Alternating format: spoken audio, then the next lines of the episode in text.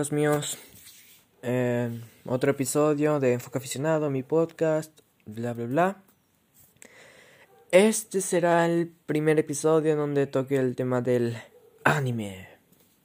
Uy, Bueno, este episodio será de. será como mi historia con el anime, porque. Digamos que empecé como cualquier niño que veía anime, pero no sabía que era anime. Le decía dibujitos. Y luego me puse en modo otaku. Luego lo dejé. Luego lo retomé. Así que vayamos al principio. Eran los 2010, por así ponerlo, porque no recuerdo muy bien mi infancia.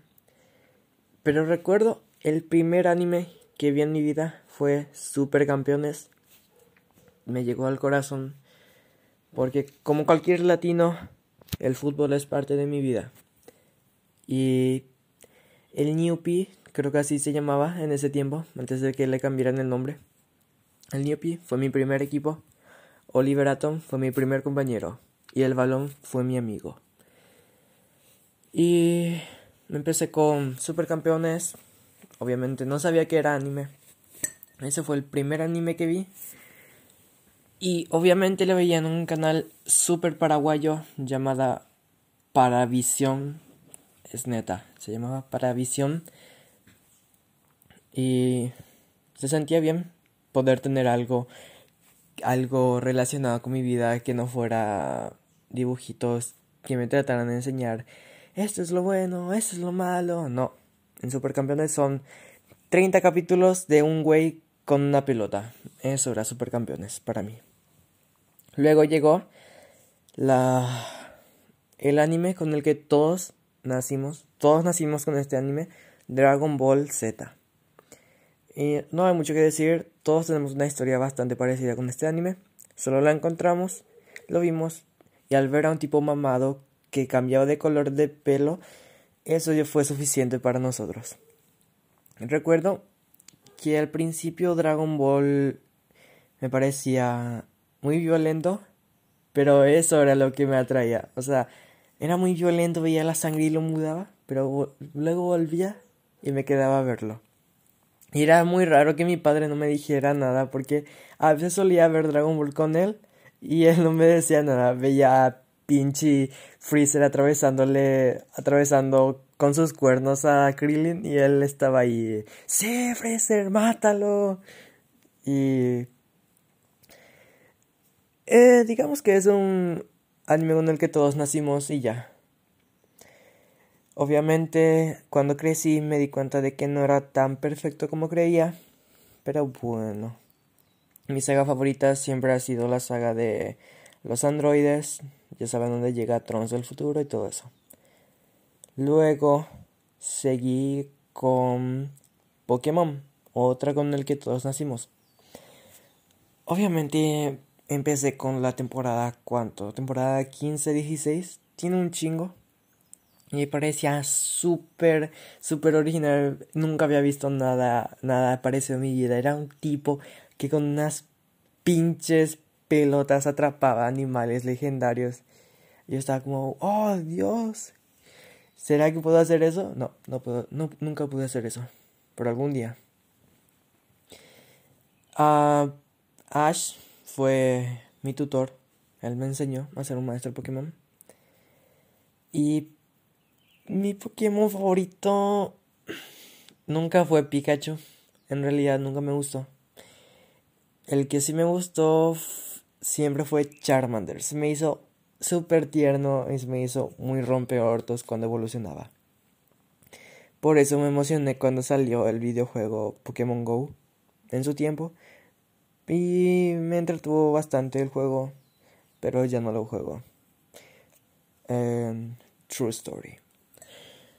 Y luego le seguí con otro clásico que es calificado por todas nuestras madres y tías como la primera cosa del diablo. Estoy hablando de Yu-Gi-Oh! Obviamente todos tuvimos un familiar que decía que Yu-Gi-Oh! era del diablo. Pinches cartas que sacaban animales o cosas legendarias. Perdón si me equivoco, pero no he visto Yu-Gi-Oh desde que era un niño. Pero sí recuerdo que mis tías me decían, ¡Ey, eso es del diablo! Esto te atraerá al lado oscuro y... Ay, eso me molestaba, pero era lo que me hacía verlo más. Y recuerdo que me encantaba mucho Yu-Gi-Oh! No entendía nada. Y como todos los niños que lo vieron, obviamente compré mi set de cartas Yu-Gi-Oh! Y jugaba con un pequeño grupo de amigos, los marginados, y jugábamos y siempre nos inventábamos nuevas reglas y todo eso para ver quién ganaba. Y recuerdo que antes de que fuera un meme, siempre estuvo en mi cabeza el Lesna de, oh, qué jugada fue esa. Y eso esos son los animes, esos fueron los animes que fueron parte de mi niñez. Supercampeones, Dragon Ball Z, Pokémon y Yu-Gi-Oh! Luego, ah, y Naruto. Naruto obviamente fue parte de mi niñez. Cuando vi Naruto, era el típico chico que decía, Goku le gana. Porque por alguna razón siempre hemos tenido esta, siempre hemos querido comparar a Naruto con Goku a pesar de que son cosas totalmente diferentes. Y ese anime me intrigaba porque era un, un tipo que tenía un demonio adentro adentro suyo y que no era el típico protagonista. Por eso me gustaba mucho. No era el típico protagonista que tenía las puertas abiertas. Como con Goku. O sea, Goku es un pinche alienígena. Siempre gana, nunca pierde. Naruto es diferente. Naruto empezó desde abajo. Todo el mundo lo odiaba, pero fue escalando poco a poco. Pero no como Goku, él, él aprendía de sus errores, perdiendo y perdiendo. Y por eso me encantó tanto y me partió el corazón que Sasuke se fuera. Y yo, como un iluso, me tuve que comer como 100 capítulos de relleno y nunca supe la respuesta. Hasta que varios años después, siendo un niño de, de 10 o 11 años, conocí Naruto Shippuden y otra vez me volví a enamorar del anime, con Naruto otra vez. Y yo no vi Naruto Shippuden en orden. Creo que el primer capítulo que vi fue como el 400 y algo. No, el primer capítulo que vi fue el inicio de la saga de Pain. Eso lo recuerdo muy bien. Porque yo, cuando iba al supermercado, al lado del supermercado había un, una tienda de CDs piratas y me llamaba, me llamaba mucho la atención los discos de Naruto Shippuden porque tenían unos diseños bien épicos. Y siempre los compraba, pero nunca los compraba en orden. Y, y un día podría estar viendo la saga de Penny, al otro día estaba viendo la saga de la, de la Guerra Ninja, al día siguiente estaba viendo un relleno, al día siguiente estaba viendo el primer capítulo.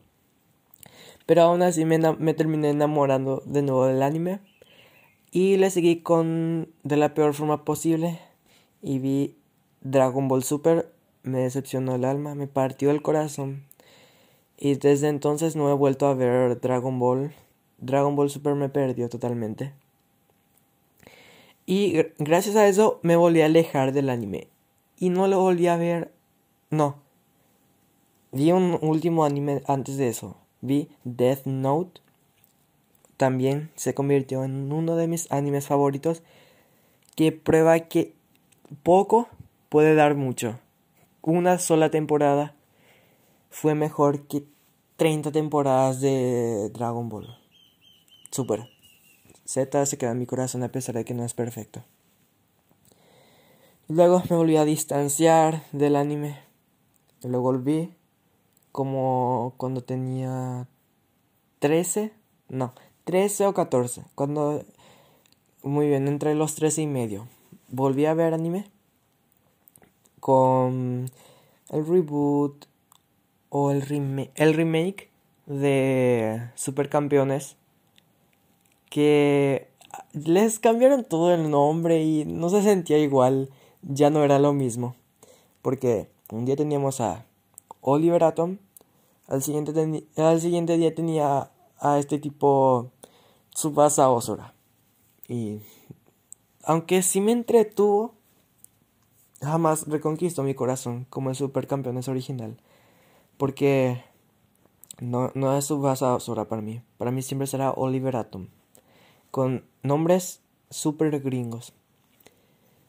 Y luego lo, vi esa serie y me volví a distanciar como por seis meses. Y cuando cumplí 14, de nuevo volví a enamorarme del anime de la mejor forma posible.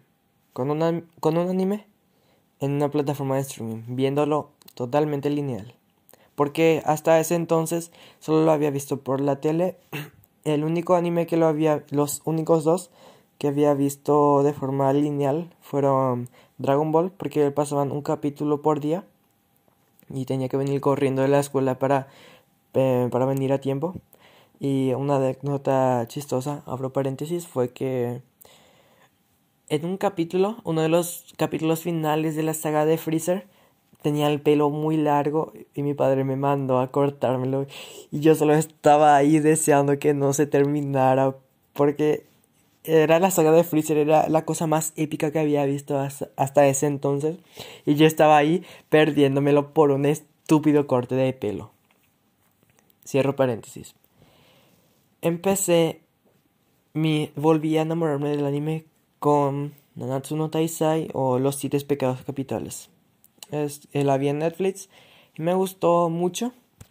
Obviamente ahora ya no tanto porque he sabido apreciarla, pero también bajarla. Me gustó, la vi como hasta el capítulo 13. Luego la dejé por dos semanas, luego la volví a ver completa y no me no me dio ese grado de satisfacción que los otros animes. No me gustó tanto el final de la primera temporada, me pareció un poco conveniente, pero aún así la tengo la tengo en un lugar muy apreciado en mi corazón porque me devolvió esa ese amor por el anime.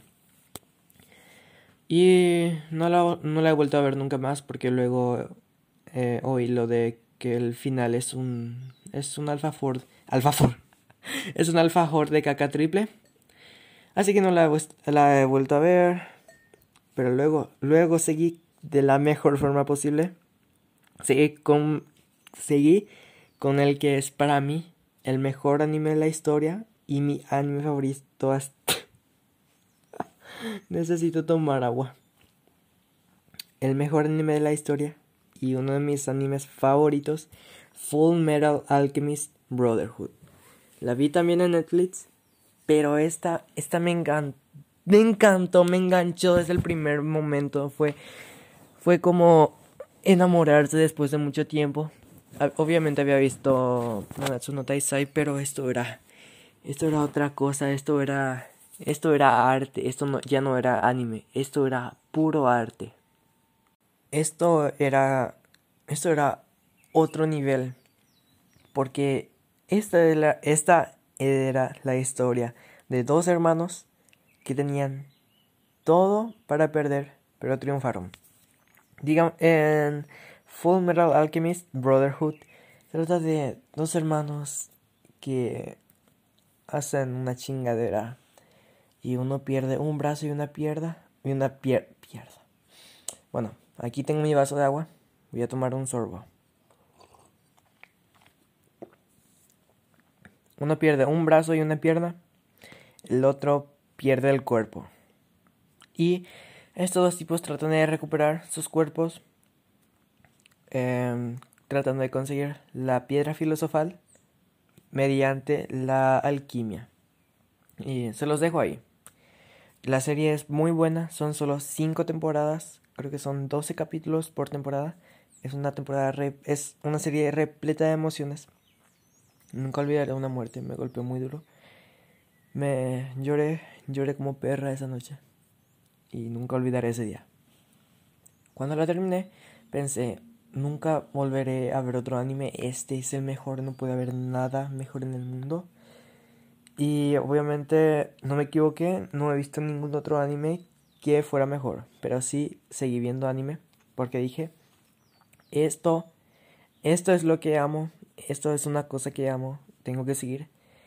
Y le seguí con el anime que estaba dando mucho de qué hablar en ese tiempo, que se hizo muy popular de la forma más estúpida posible por TikTok, pero aún así, gracias a TikTok, pude ver JoJo's Bizarre Adventure.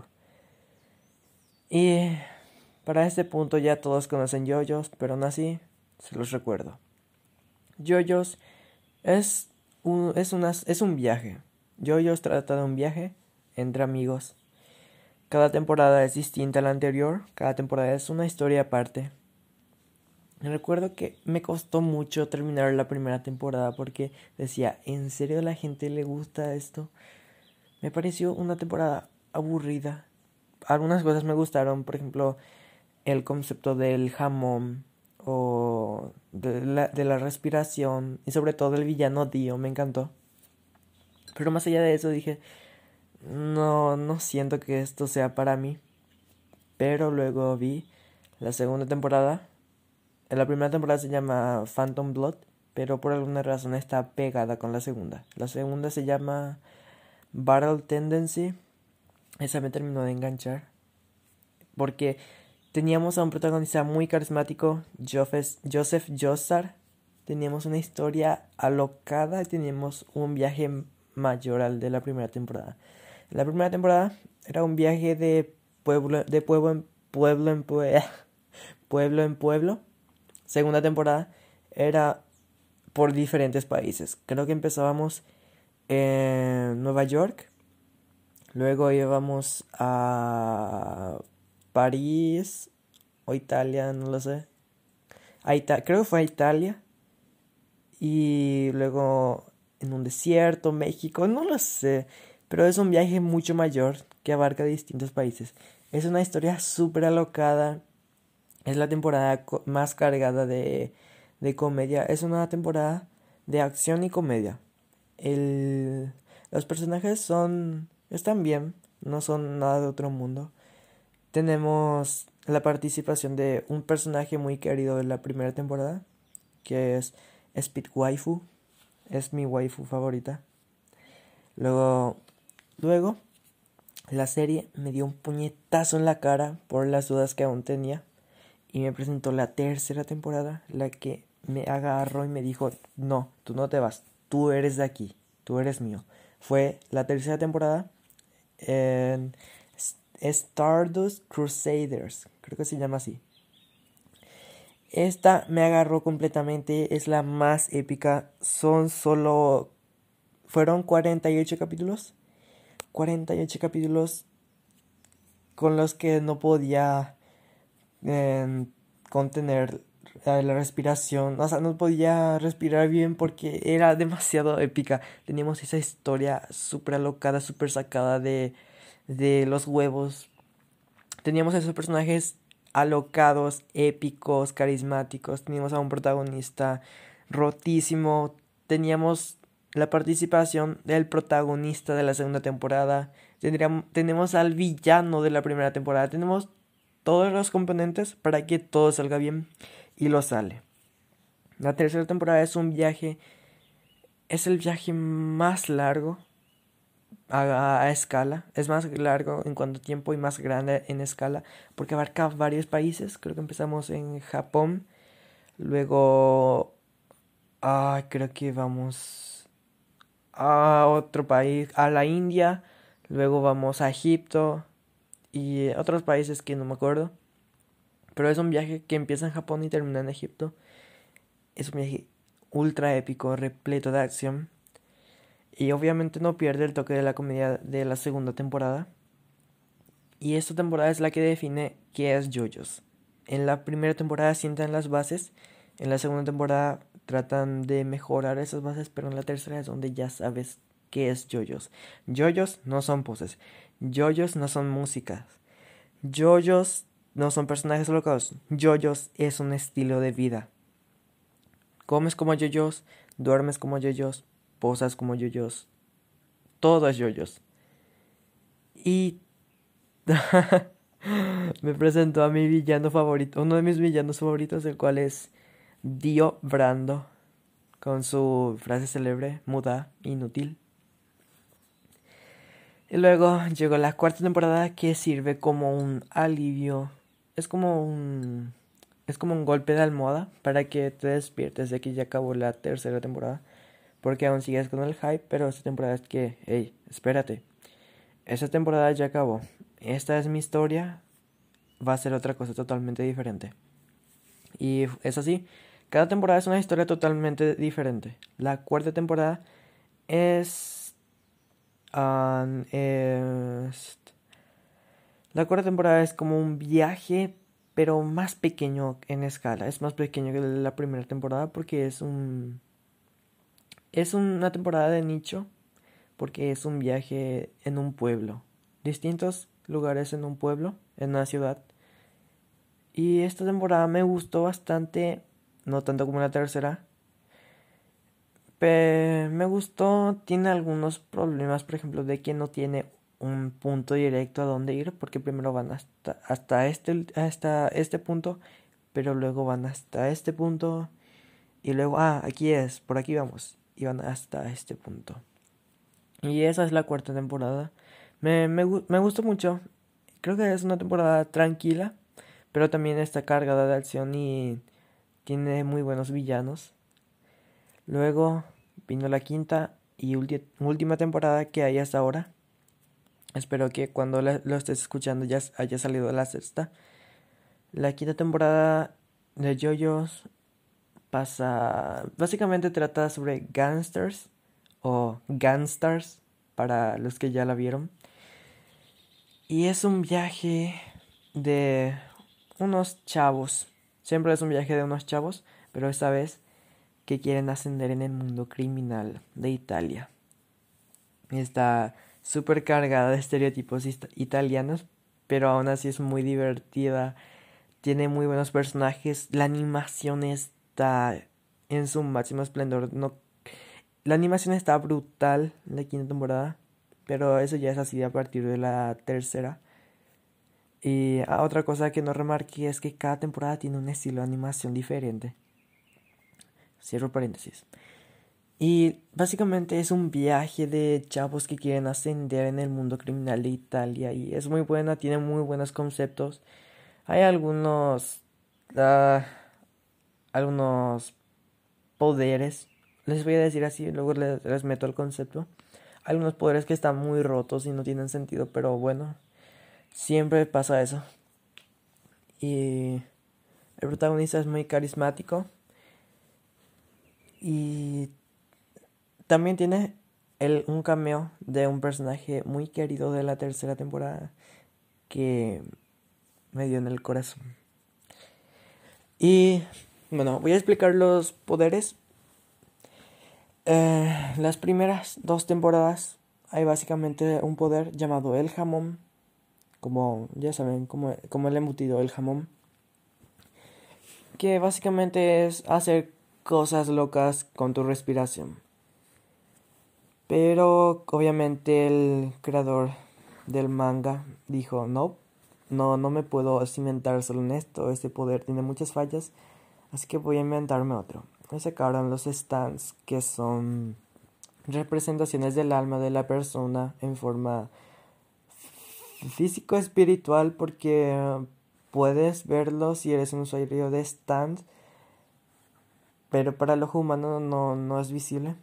Ahí cada persona que tenga un stand tiene uno diferente, con distintos poderes y todo eso.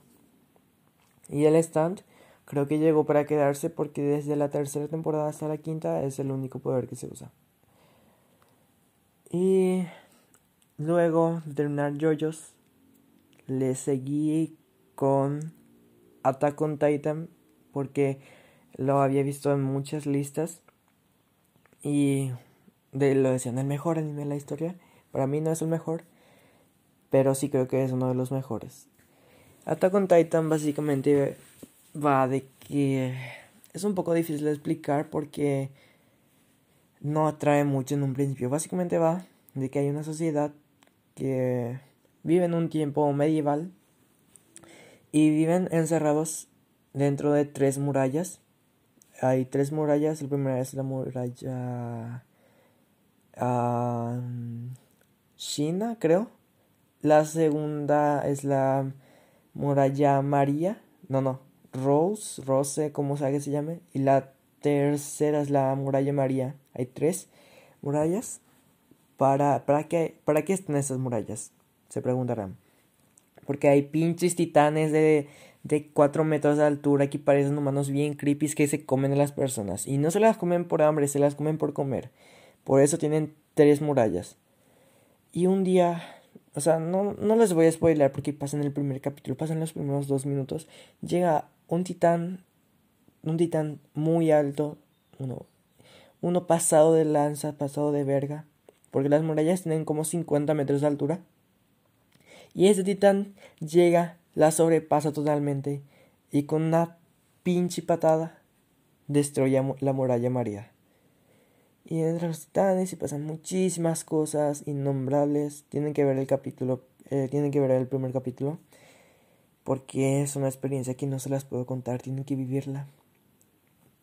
Y básicamente de eso va la serie, de que tratan de desvelar los misterios que abarca este mundo, por qué están estas murallas, quién las construyó, de dónde vienen los titanes, por qué, cómo saben que esto hay titanes, cómo es que saben que no hay personas afuera, em, cómo es que la gente no recuerda que había antes de las murallas y los titanes, y muchas otras cosas, y todo con nuestros, nuestro trío de protagonistas.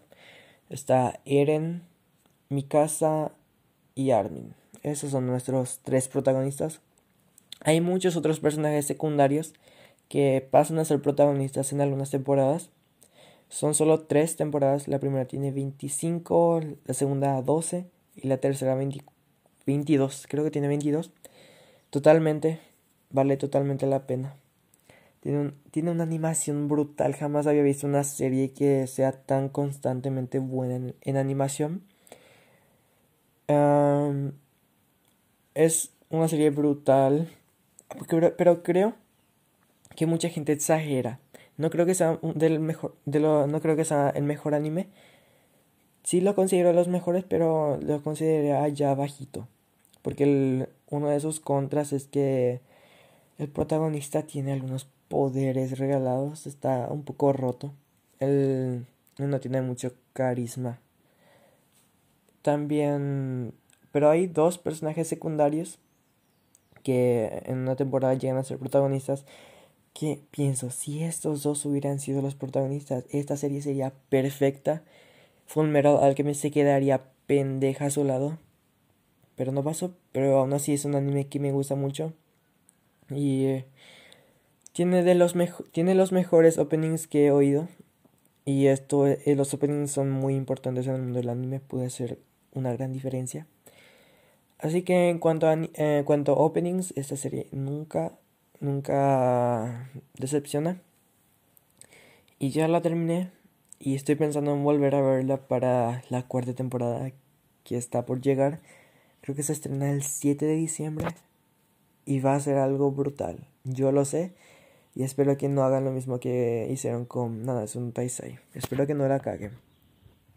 Luego, el último anime que he visto es Haikyuu. Me la recomendó una amiga. Gracias por recomendármela. Y es sobre estos güeyes que es sobre este tipo. Hinata es un es un enanito que le gusta el voleibol. Jaja, ironía. Y que llega a un equipo en decadencia que vio su mejor época hace varios años, pero ahora está en Ahora está en decadencia, no está ni bien ni mal. Y este tipo, Hinata, llega con otro güey que llama a salvar el equipo. Y de, básicamente son supercampeones, pero en voleibol. Pero aquí lo hace mejor que supercampeones porque no hay tantos personajes. Porque en un, en un equipo de voleibol no sé cuántas personas hay, pero creo que en un partido solo pueden jugar como 6, 6 creo. Y no es como en el fútbol que hay 11, 11 personas de cada lado, 22. Y son de, en Supercampeones había demasiados personajes y no podías em, empatizar con todos y algunos solo quedaban en segundo plano. En Haikyuu también pasa, pero no, no es tan grave. Y es una serie que me gusta, me gusta, me está gustando bastante. Algunas cosas que no me gustan, por ejemplo, la sobreexposición de diálogos. Porque cualquier cosa que haga un personaje dicen, oh, hizo tal cosa, eh, hacen un bloqueo, oh, mira ese bloqueo, hizo una finta, oh, mira esa finta, hizo un remate, oh, mira ese remate. Eso me, eso termina de cansarme un poco al final del día. Creo que tiene como cuatro temporadas. Yo me quedé en la segunda y aún no he visto la tercera. Espero poder hacerlo pronto.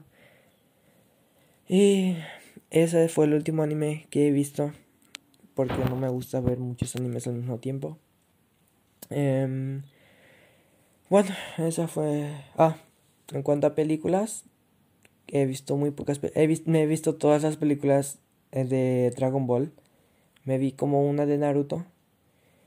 Y obviamente me vi la, una obra maestra del cine japonés llamada Akira. Está en Netflix, muy buena película. Es de los... ¿Cuánto? De los 90, 80. Y me encantó. Les recomiendo mucho que la vean. Bueno, esa fue mi historia hasta ahora del anime. De mí con el anime.